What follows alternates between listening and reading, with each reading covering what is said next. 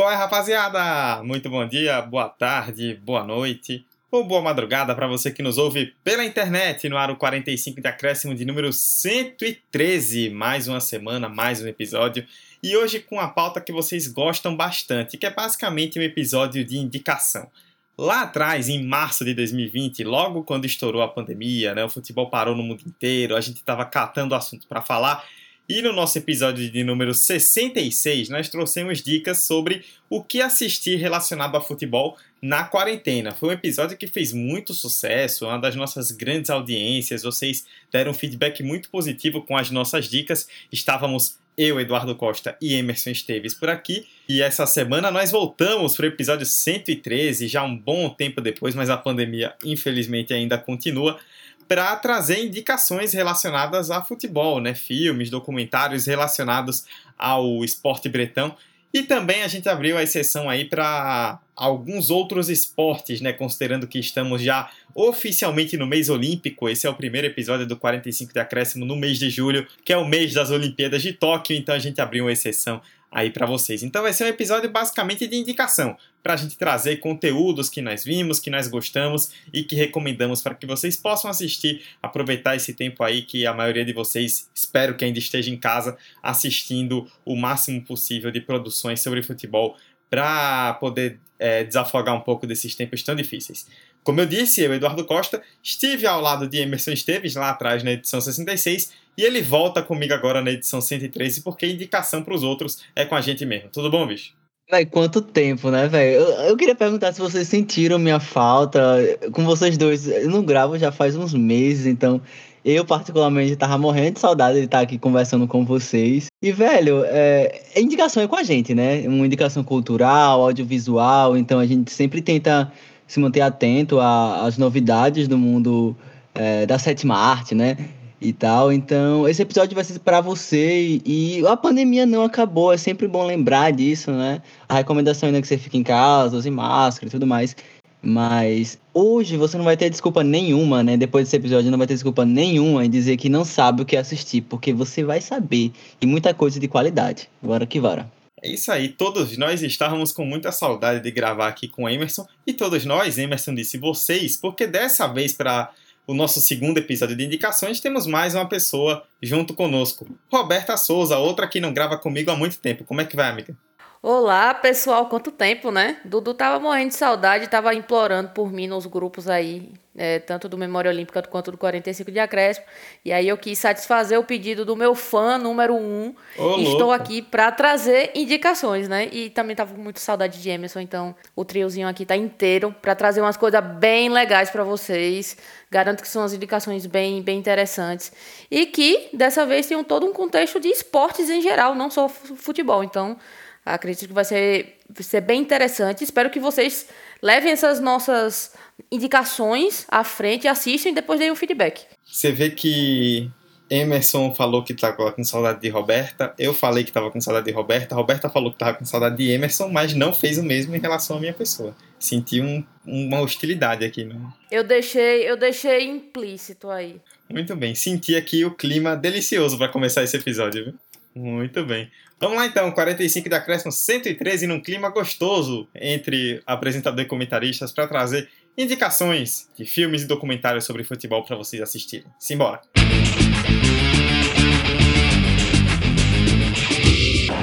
Vai terminar! Vai terminar! Se o próximo fizer, o Palmeiras é campeão. Mano, toque de cabeça!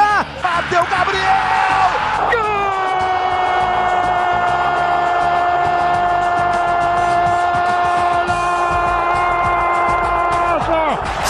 De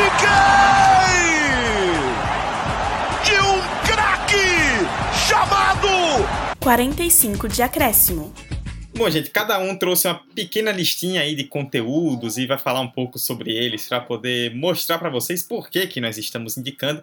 E aí, Emerson, Roberta, eu vou deixar que qualquer um de vocês comecem. Quem quiser aí tomar a mesa primeiro para trazer sua primeira indicação, pode chegar. Antes eu quero fazer um parêntese, porque eu comentei lá no grupo do 45, né, que eu tava sofrendo um bloqueio assim para assistir novas coisas, para conhecer novos conteúdos audiovisuais, tanto do futebol quanto de qualquer outro assunto. Então eu fui buscar na memória, né, coisas que eu já tinha assistido. E eu lembrei, um, que é um pouquinho antigo, faz 10 anos esse ano, que, provando por A mais B que eu não sou uma pessoa clubista, eu vou indicar aqui o documentário Ser Campeão é Detalhe, Democracia Corintiana, entendeu? Meu Deus, o que é que está acontecendo nesse podcast? Fiquei três semanas fora e já tá assim. Emerson tá mudado, amiga. Não, pô, aqui é, é sobre isso, sabe? É sobre isso. Mas por que, Emerson, você tá indicando um documentário sobre o Corinthians? Você não é palmeirense? Não importa, porque eu quero. E sobre esse documentário, na verdade, tem várias coisas que eu queria destacar. Eu vi ele já tem um tempinho, e aí tem no YouTube, já adianto para vocês, então é muito fácil de encontrar. E esse, esse produto ele foi lançado em 2011, ele tem direção do Gustavo Forte Leitão e do Caetano Tola Biasi. E basicamente, cara, em pouco mais de 20 minutos, é um curta, né, metragem, ele vai discorrer sobre um movimento né, esportivo e político chamado Democracia Corintiana, que aconteceu ali no, na década de 80, no início da década de 80. O bom desse documentário, né, esse curta, é que ele aborda muito bem o contexto de jogadores que se posicionavam, que, enfim, um contexto ali político de que já combinava ali para uma redemocratização do Brasil e tudo mais. É, eles tinham um movimento muito interessante interno ali do próprio Corinthians e principalmente externo, né? Então eram jogadores militantes, eram jogadores que tinham envolvimento com as diretas já. Eu não sei se vocês dois já chegaram a dar uma olhada nele, mas assim, eu acho que o que me chamou muita atenção e tem o Sócrates, gente, tem o Sócrates falando ainda enquanto ele estava vivo, então pouco tempo depois ele veio a falecer. Então acho que é muito interessante isso. E também tem toda uma noção que vai ter relacionado com minha outra indicação, que eu vou falar depois, que é política e futebol, né? O que a gente, nos últimos meses, a gente bateu um pouco na tecla aqui. Esse documentário do Brasil, né, de um clube brasileiro, consegue, enfim, sintetizar bem o que foi um movimento único na história, talvez um dos mais fortes do século passado e que até hoje deveria servir como um espelho, né? Deveria servir como é, algo que a gente se inspirasse, mas a gente viu que o futebol, enfim, caiu em mãos conservadoras, o próprio Corinthians caiu em maus lençóis depois, mas sem dúvida foi um grande momento na história do Corinthians, do futebol brasileiro, e que esse documentário, Ser Campeão é Detalhe, Democracia Corintiana, consegue resumir bem. Tá vendo, Roberta, como eu consigo falar muito bem do meu clube rival? É muito fácil. Em off, depois, depois pessoal, eu anexo lá no, nos stories do 45 todos os outros comentários de Emerson sobre o Corinthians. Respeito muito a instituição, viu? Pare. A minha primeira indicação, gente, vem muito numa linha dos esportes em geral.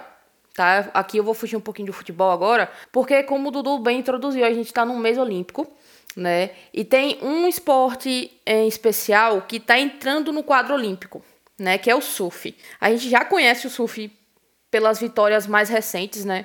É, de Medina e, e tudo mais. Então, já acabou sendo algo que ficou mais difundido ainda nesses últimos tempos. E a modalidade está entrando na Olimpíada, né? Inclusive, Gabriel Medina acredito que vai competir em Tóquio. Mas não quero indicar o documentário que existe, tá? Do Gabriel Medina. Tá lá, acho que no, na Globoplay, se eu não me engano, tem, tem uma série dele que vem sendo. Acho que também tá no Globoplay, no Globoplay, aliás, que acompanha essa trajetória dele dos últimos anos. E tem um documentário específico, né, que fala muito sobre a trajetória dele mesmo e essas últimas conquistas. Vale a pena assistir também, é bem legal. Inclusive a Globo deu uma, uma divulgada interessante no ano passado a respeito desse documentário. Porém, o que eu quero falar aqui mesmo é o filme do Kelly Slater, né, que é o 11 vezes campeão mundial. Ele lançou um documentário em meados de 2019, é, quando ele estava ali às vésperas da, da última prova do campeonato mundial, né, que é a Billabong Pipe Masters, justamente lá no, no Havaí, se eu não me engano, ou no Ru, se eu não me engano. Falha a memória para certos nomes de, de locais da, da, do Campeonato Mundial. E esse documentário é muito interessante porque ele mostra não o, o Kelly como o atleta que a gente já conhecia, né? Como para muitos o maior do surf.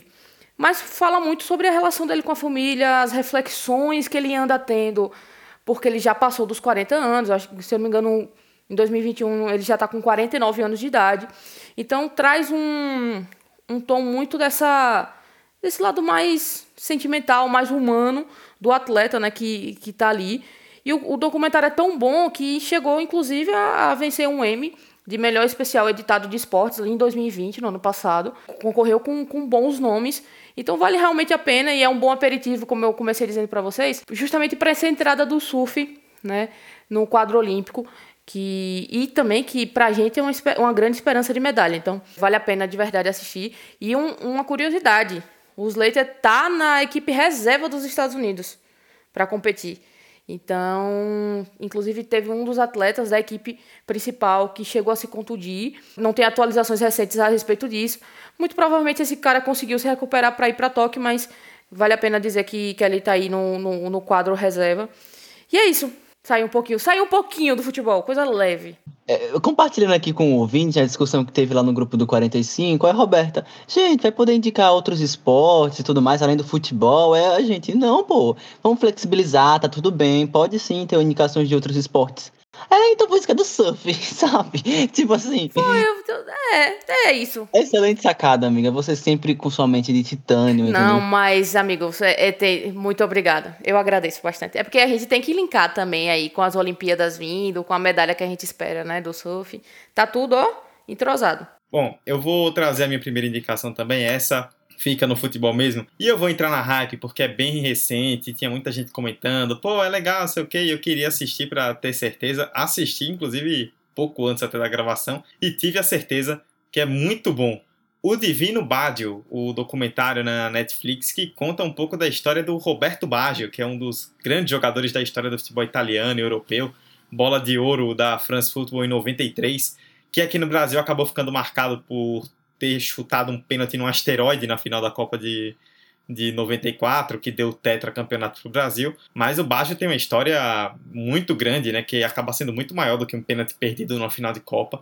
É um filme italiano, né, um filme de produzido por uma equipe toda italiana, com direção da Letizia Lamartiri, faz um resumo muito bom da história do baixo. É, eu, quando abri o filme, né? Eu, quando eu vi as pessoas comentando e abri o filme, que eu vi que não era documentário, que eu imaginei no começo que seria um documentário, né? Com muitas cenas reais e tal. Que era um filme mesmo, com simulações. Eu já fiquei meio cabreiro assim ali. Hum, esse negócio de filme de futebol, simulando cena de futebol em ficção, não sei se vai dar tão certo.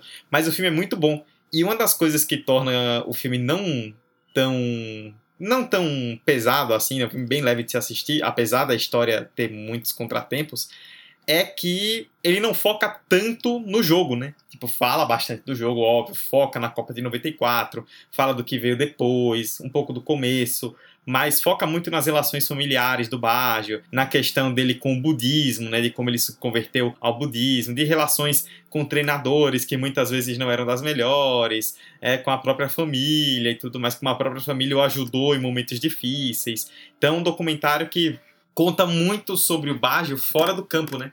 Fala bastante da pessoa Roberto Baggio, que é uma história, né? E é muito difícil em relação a filme de esporte e quem está ouvindo pode confirmar, é muito difícil você ter filme de esporte quando você já sabe qual é o resultado final, porque é uma história que você já conhece, que seja muito cativante, né?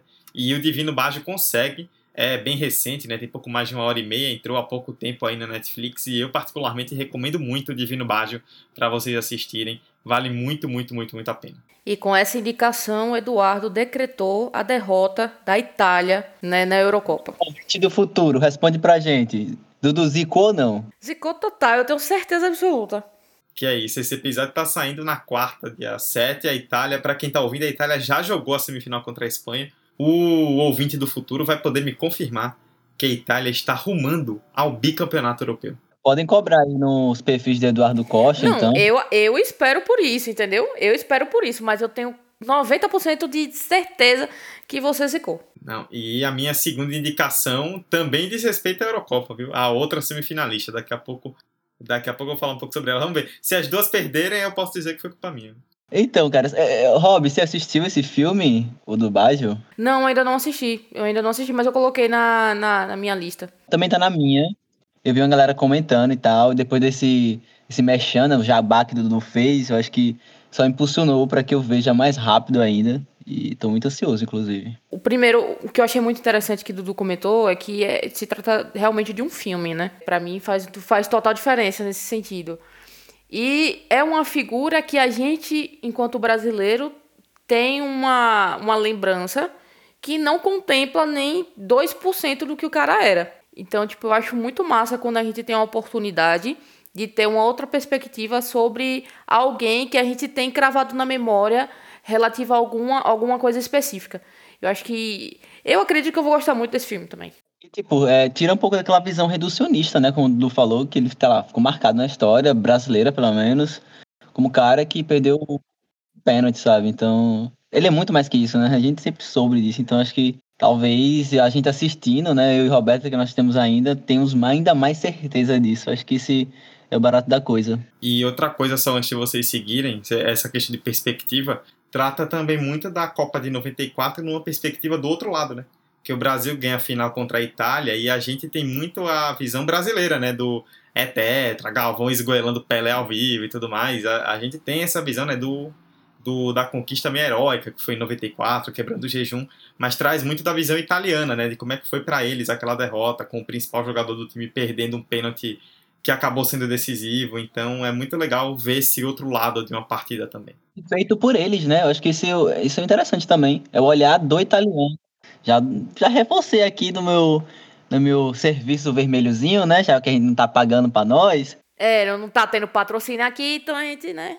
Dando continuidade, o meu segundo filme esse realmente é um filme documentário. Ele também, que nem o de Roberto, aí é vencedor de M, viu? Porque aqui a gente só indica coisa de qualidade.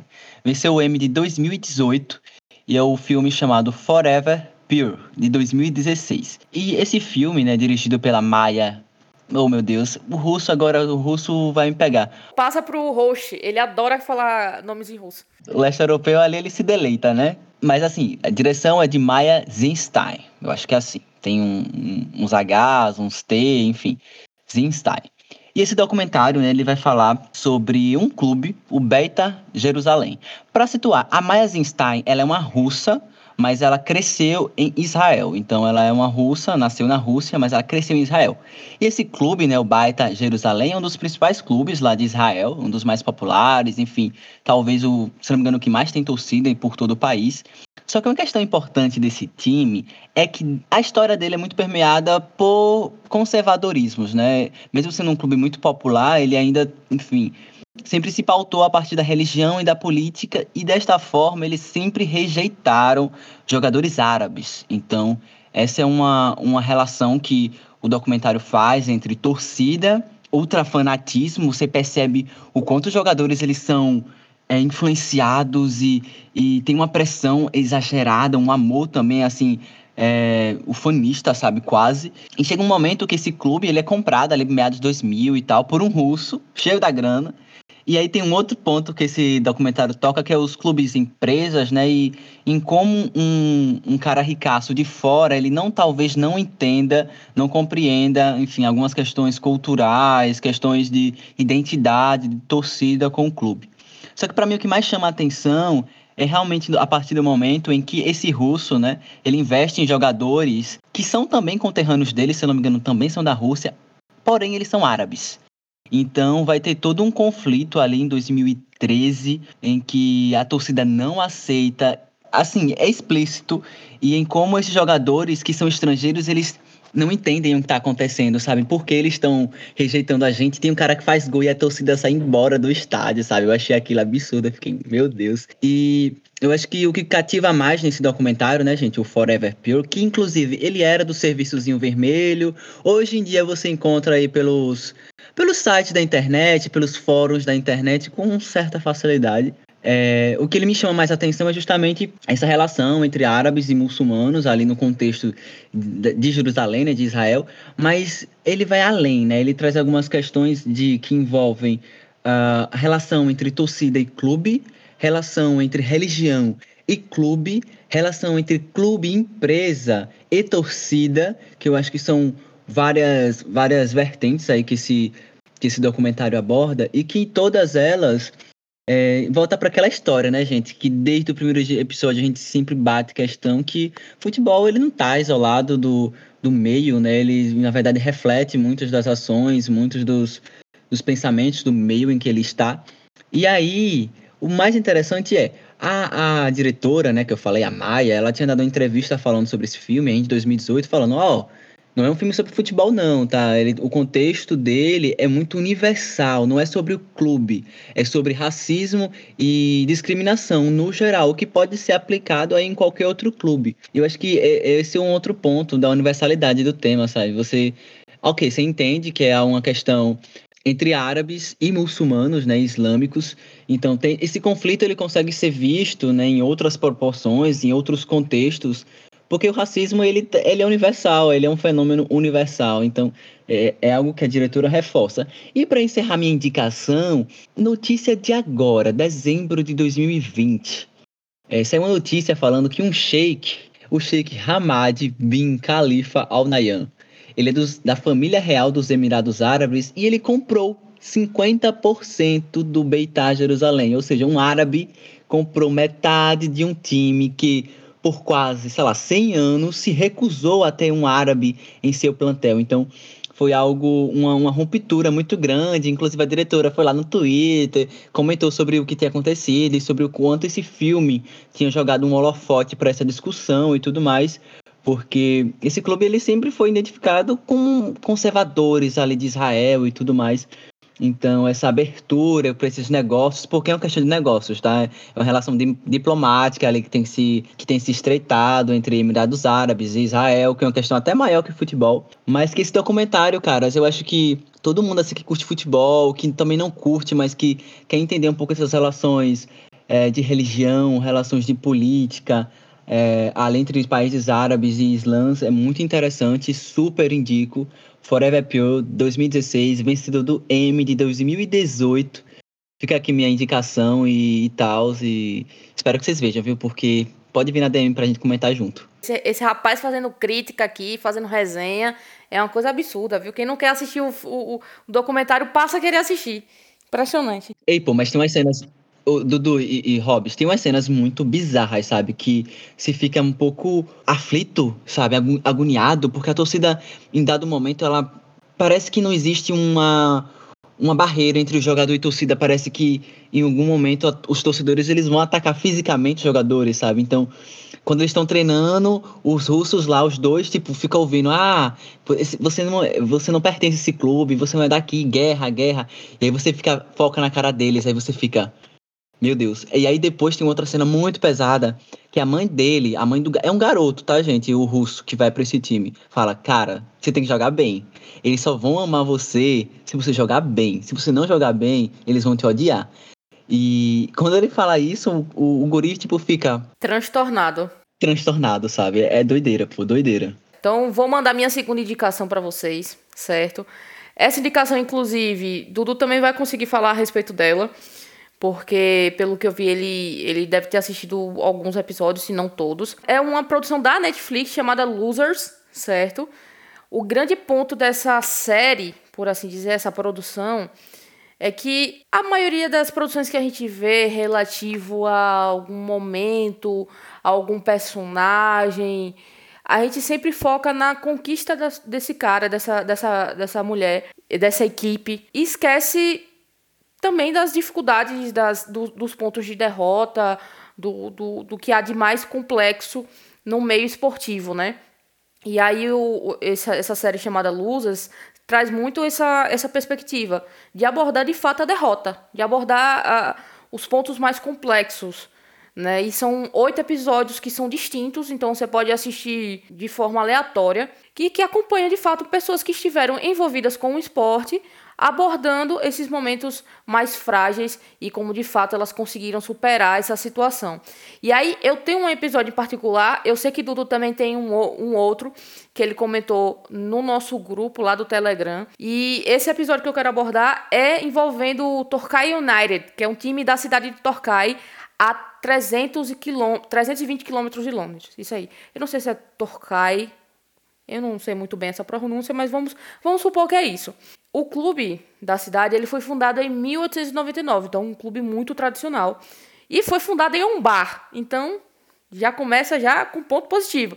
E a cidade, na verdade, é uma cidade pequena, que por muito tempo ela foi como, como se fosse uma cidade de veraneio. Decretavam as férias, sei lá, nas grandes cidades, E aí o pessoal que tinha casa nessa, nessa cidade descia durante as férias ou durante um feriado para curtir na cidade, porque é uma cidade muito bonita, né? Litorânea, no sudeste do, da Inglaterra e tal. Só que em Minas Gerais existem moradores que, que, que são da cidade. Então é uma cidade pequena, é como se a gente fosse assim, é a Caueira. Vamos fazer esse comparativo aqui para quem mora em Sergipe. Vocês vão entender um pouquinho melhor. E aí o que que acontece? Existe esse time da cidade e, e o episódio começa muito bem, que é uma das, das primeiras falas é de um torcedor chamado John Loves. E ele disse o seguinte: quem vai a um jogo esperando pela vitória do Torquay é um idiota. Ô, louco. Pra mim, já começou perfeito. Eu disse, é isso aí, galera. É, é, é isso. E aí, o, o contexto dessa, desse episódio em específico é na instituição do rebaixamento automático, que foi feito em 1987 entre a liga, a liga principal de futebol, né, profissional de futebol da Inglaterra. Então, são aquelas quatro divisões. E aí, em 87, foi instituído o rebaixamento automático. O que, que acontece? E em 85 e em 86, quando não havia ainda esse rebaixamento, o Torquay vinha de duas temporadas lá no, no último lugar da tabela. Então, a equipe chegou para 87 sabendo que tinha que brigar para fugir desse rebaixamento. Porque se o, o time fosse rebaixado, ele ia falir. Era de uma cidade pequena que não tinha tanta atenção, tanta movimentação, ficava muito pelo, pelos locais. E aí o que, que aconteceu? Eles contrataram um técnico na verdade, que era auxiliar técnico do Bournemouth, o, o Stuart Morgan. Ele assumiu o time e esse cara meteu o louco, literalmente. Ele, ele, ele só faltou roubar jogador de outros times para tentar montar a equipe. Tem inclusive uma fala dele a respeito da primeira impressão que ele teve quando chegou no estádio do, do Torquay, que ele viu uma parte da arquibancada que estava queimada Tipo, como se tivesse havido um incêndio. Mas na verdade já tava daquele jeito, tinha três meses, é porque não tinham tido dinheiro para consertar. Umas coisas assim, loucas que, que, que falou nesse episódio. E aí, de fato, é que começa essa, essa trajetória, é, no mínimo pitoresca, do time durante a temporada de 87 para se manter no, na elite do futebol é, inglês. Então, esse é um dos episódios. É sério, é. Losers é muito bom. Cada episódio você vai ter um contexto específico que te remete a algum, até mesmo até alguma coisa que você já, já viu, que você já presenciou, que você tinha já conhecimento, mas você não tinha é, esmiuçado a história, como é o caso da ginasta. Ela, é, ela é até bem conhecido o caso dela, só que foi esmiuçado com as falas dela, sabe? Pontuando a, de fato as derrotas, não só as vitórias que ela teve. Então, assim, para mim, espetacular essa série, super indico. Esse episódio em particular é o segundo. E eu tô doida aí que quem souber onde vende a camisa do Torquay United, tá? Me avise, por favor. Eu sei que é patrocinado pela Nike, então deveria ser mais fácil de achar. Eu tô fascinado com a história de que o clube foi fundado num bar. Fundado no bar, como um bom, um, um bom pub inglês. É, isso aí é o suco de Inglaterra, né? Um clube pequeno de comunidade formado num, num pub que, e que atrai a torcida de repente. Isso é, é muita cara de um, de um típico clube pequeno inglês. O pub deles é a nossa bodega? Rapaz, questão importante, viu? Eu não sei se é bem a bodega, amigo. Eu acho que é aquele barzinho de esquina. Mais sofisticadozinho, sabe? Aquele que bota umas cadeiras de madeira. Chegamos aqui a uma definição epistemológica do que seria um pub no Brasil. Mas é, essa série é muito boa mesmo. É, já assisti alguns episódios. O primeiro episódio, particularmente do boxeador, me tocou bastante.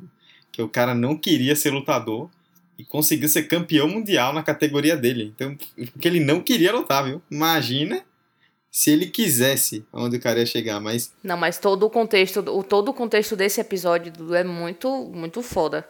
Tipo, o cara o tanto que ele não queria, sabe, que ele agradeceu o que aconteceu de ruim na vida dele. O que seria normalmente ruim para qualquer outra pessoa normal. A questão da relação dele com o pai é bem exato, tudo mais. É, um, é uma série que cada episódio tem uma, uma nuance muito boa da gente poder refletir um pouco. Vale muito a pena para vocês assistirem. Losers, em vários esportes.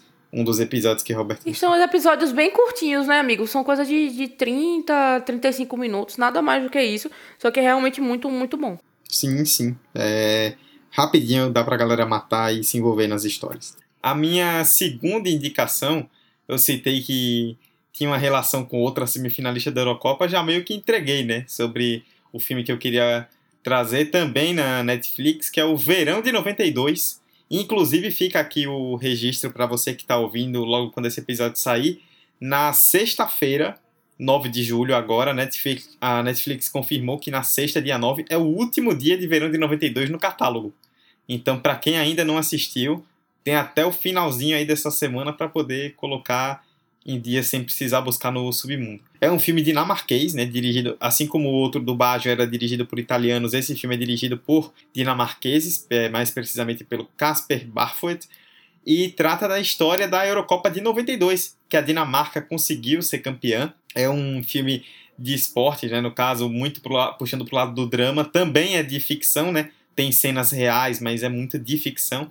E a história da Dinamarca é sensacional, né? Tinham oito seleções na Euro, né? Naquela época era uma Euro bem curta, né? Dois grupos de quatro times. A Dinamarca não tinha se classificado, só que a Iugoslávia estava em guerra civil e não conseguiu participar. Chamaram a Dinamarca de última hora, vários jogadores já estavam de férias e se aprontaram para ir para a competição na Suécia.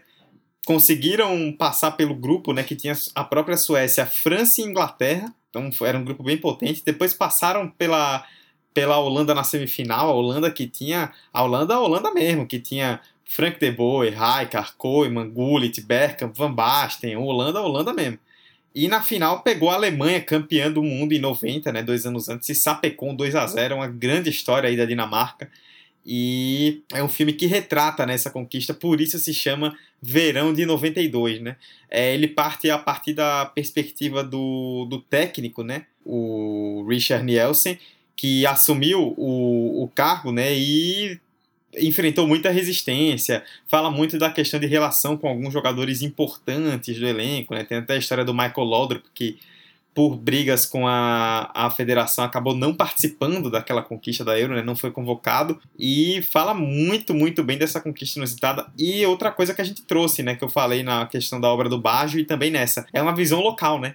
Então é o título da Dinamarca pela visão dos dinamarqueses, né? Para eles é a grande geração dinamarquesa e que conquistou o grande título daquela geração. Então vocês têm poucos dias aí para assistir, tá saindo esse episódio na quarta-feira. Vocês têm aí dois, três dias para assistir, mas vale muito a pena na Netflix. Verão de 92 é um filme muito, muito bom. E para quem está no clima da Euro, principalmente se a Dinamarca for para a final, vale muito realmente entrar ainda mais no clima assistindo o Verão de 92. Eu preciso deixar uma opinião aqui. Obviamente, minha preferência é pelo título da Itália, porque eu tenho uma certa afinidade, por assim dizer, com a seleção italiana. Sempre gostei. Quem me conhece sabe que eu sou muito apaixonada por futebol italiano, né? Mas seria muito bom ver a Dinamarca campeã. Eu acho que seria a melhor história dessa Euro, na verdade, viu? Seria a melhor história dessa Euro, de longe. Se bem que a história da Itália também seria muito, é, é, é, é muito boa de, de, de pensar. Toda essa, essa retomada do futebol italiano. Qualquer um dos, das duas seleções que ganhar para mim, tô mega feliz. Então, se Itália e Dinamarca fizerem a final, vocês já sabem, né? Tem Divino Baggio e Verão de 92 aí para vocês assistirem. Cada um sobre a perspectiva de um dos possíveis finalistas, né? Ou quem sabe os possíveis finalistas. Ou talvez os não finalistas, né? Vai que os dois perdem aí na semifinal. Não dá para saber. Vai que Eduardo zicou todo mundo, né? Aí a final vai ser totalmente diferente. Né? Se a final for Espanha e Inglaterra, aí eu devo um pedido de desculpas ao ouvinte quando começar o próximo episódio. E a gente também, porque pelo amor de Deus, que final. Olhe, eu vou até ficar quieta. Nada de repute do 45, ouviu? Vem aí. Vocês têm, bom, queridos, pelo adiantar da hora, quase 40 minutos de episódio de indicação. Vocês têm mais alguma? Ou eu posso fechar com a última? Pode fechar, porque eu vou dar uma indicação bônus na minha despedida, porque merece. Ah, misterioso ele. Ele é misterioso, ele. Eu estou contemplada, Dudu. Pode tocar. A minha última indicação é aí tratando agora de futebol sul-americano, né? Mais precisamente dos nossos vizinhos. Também na Netflix é, um, é uma pequena série, né? uma minissérie, digamos assim, de três episódios, tem uma temporada só, chamada no, em espanhol, né? Futebol de Primeira 20 anos. É, comemora os 20 anos do Futebol de Primeira, que é, foi um programa que existiu no futebol argentino entre 1985, na TV argentina, né? Entre 85 e 2009, por quase 25 anos, que trazia resumo de rodada, entrevistas de pós-jogo, muitas vezes ali na beira do campo, dos grandes momentos do futebol argentino é, na TV pública né, da Argentina. Então, foi um programa que passou a fazer parte da cultura do futebol argentino, mais ou menos como existe o Globo Esporte aqui no Brasil, ou algo até mais semelhante com o futebol de primeira, que é o Match of the Day da BBC no Reino Unido. Fez parte durante anos aí da cultura do futebol argentino e do povo como um todo, né? E aí, recentemente, né, eles fizeram um, um documentário, né, para falar de todos esses anos do futebol de primeira. E aí são três episódios, né? O primeiro que conta a história de grandes momentos do futebol argentino pela visão do programa entre 85 e 97, o segundo entre 97 e 2005 e o terceiro de 2005 a 2009. E aí passa por grandes histórias da Argentina, da América do Sul, focando, claro, nos clubes e nas grandes estrelas, por meio da ótica do programa. Então, para quem gosta aí de futebol sul-americano, quem gosta de conhecer culturas de outros países, né, é um acervo histórico sobre o futebol argentino que em poucos lugares você encontra, viu? Até na própria Argentina, inclusive. O que eles têm de imagem de arquivo é sensacional. Então, Futebol de Primeira 20 anos. Só digitar lá Futebol no Netflix já é o primeiro que aparece. Três episódios, cada episódio aí com média de uma hora, então rapidinho dá para matar, para ter muita imagem de arquivo e conhecer bastante da história recente do futebol dos nossos irmãos. Para quem gosta realmente de história, eu recomendo e recomendo muito. Pai, só qualidade, viu? Cara fala russo, o cara fala espanhol, é poliglota esse menino. Poliglota, do 45, pô. A finesse, a finesse que ele fala pra, na pronúncia das palavras, enfim, toca o barco, vá. Muito bem. Bom, se nosso querido Emerson vai fazer o mistério pra última e se Roberta não tem mais, e se eu já fechei as minhas indicações, a gente pode fechar por aqui então. Um episódio bem diferente, né? Onde nós trouxemos aí indicações de conteúdo sobre futebol para vocês.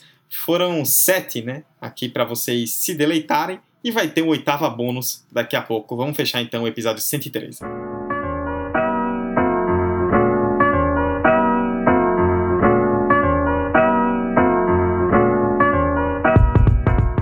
Bom, é isso para você que chegou até o final. As nossas redes sociais você já conhece, arroba 45 de acréscimo no Instagram e no Twitter. Para nos ouvir é muito fácil, estamos aí em todos os agregadores, só ir no seu favorito, né? Pode ser Spotify, Apple Podcasts, Deezer, Google Podcasts, Orelo ou no seu aplicativo 45 de acréscimo você nos encontra. Este foi o episódio de número 113 com indicações de filmes e documentários sobre futebol. Eu, Eduardo Costa, estive com Emerson Esteves e com Roberta Souza e eu vou fazer uma pequena inversão. Roberta, normalmente eu vou pela ordem alfabética e me despeço primeiro de Emerson, mas como ele decidiu bancar o misterioso, vamos deixar ele pro final. Eu me despedir primeiro de você, viu? Valeuzão, amigo. Valeu, amigo. Muito bom estar de volta, tá? Adorei esse episódio. Eu já botei um monte de coisa na, na minha, na minha lista que não estava. Então agradeço, estou aprendendo com vocês também. E dizer ao caro ouvinte, né, que espero que vocês levem em consideração aí nossas indicações, que de fato dei o feedback, como eu, eu falei no, na introdução que tragam para a gente também a, os pontos que vocês observaram, da minha, das minhas indicações de losers, pelo, pelo menos eu quero saber de vocês qual foi o episódio que vocês mais gostaram. Para mim até agora foi o de, do, do Torquay, porque realmente estou encantada pelo, pelo time, né? Gosto dessas boas histórias. E é isso, pessoal. Espero que esteja de volta na próxima semana. No mais, beijinhos, cheirinhos e até breve. É isso aí. Emerson Esteves, deixei para o final para que você se despeça deixando a sua indicação final, que estamos todos ansiosos aqui. Cara, para tentar dar uma balanceada com o que eu trouxe, eu lembrei aqui de um filme que é uma obra prima do cinema nacional que é indispensável em qualquer lista que se fale sobre futebol e cinema. Estou falando do filme O Casamento de Romeu e Julieta de 2005, que é um muito filme bom. muito bom. Que você concorda, né, amigo? É obra-prima. Muito bom. É muito bom. E que, enfim, assistam, abram uma cervejinha e só relaxem no domingo à tarde para assistir essa obra-prima da comédia romântica da, do cinema brasileiro, sabe? Tem, na, tem no YouTube, se não me engano, então você acha muito fácil. E agora falando ainda mais sério, eu queria agradecer a todo mundo que chegou até aqui. Inclusive, se vocês demonstrarem que gostaram desse tipo de formato, desse tipo de conteúdo, a gente sabe que vocês gostaram do anterior. Se vocês repetirem a dose, a gente pode cogitar o quê? Hum, talvez se torne um quadro fixo no 45. Então, só depende de vocês. Compartilhem com seus amigos, inimigos, é, nas redes sociais, enfim, marca a gente. E é isso, demonstre, demonstre afeto pelo 45. Estamos carentes, sabe? O sol está em câncer, então é, é isso, sabe? Até a próxima Ih, semana. Ih, rapaz, lá vem ele. O que foi? Ih, rapaz, já vem falar do meu signo hora dessa. Eu, eu tô defendendo o seu signo, entendeu? E tá tudo bem. É, até semana que vem, cancerianos e não cancerianos. É, e é isso, um cheiro, um abraço, bebam água e se cuidem. É isso aí. Se cuidem, aproveitem esse tempo aí que vocês estiverem passando. Espero que no máximo possível em casa, com muitas indicações sobre futebol para vocês assistirem. E o 45 de acréscimo volta na semana que vem. Tchau, tchau.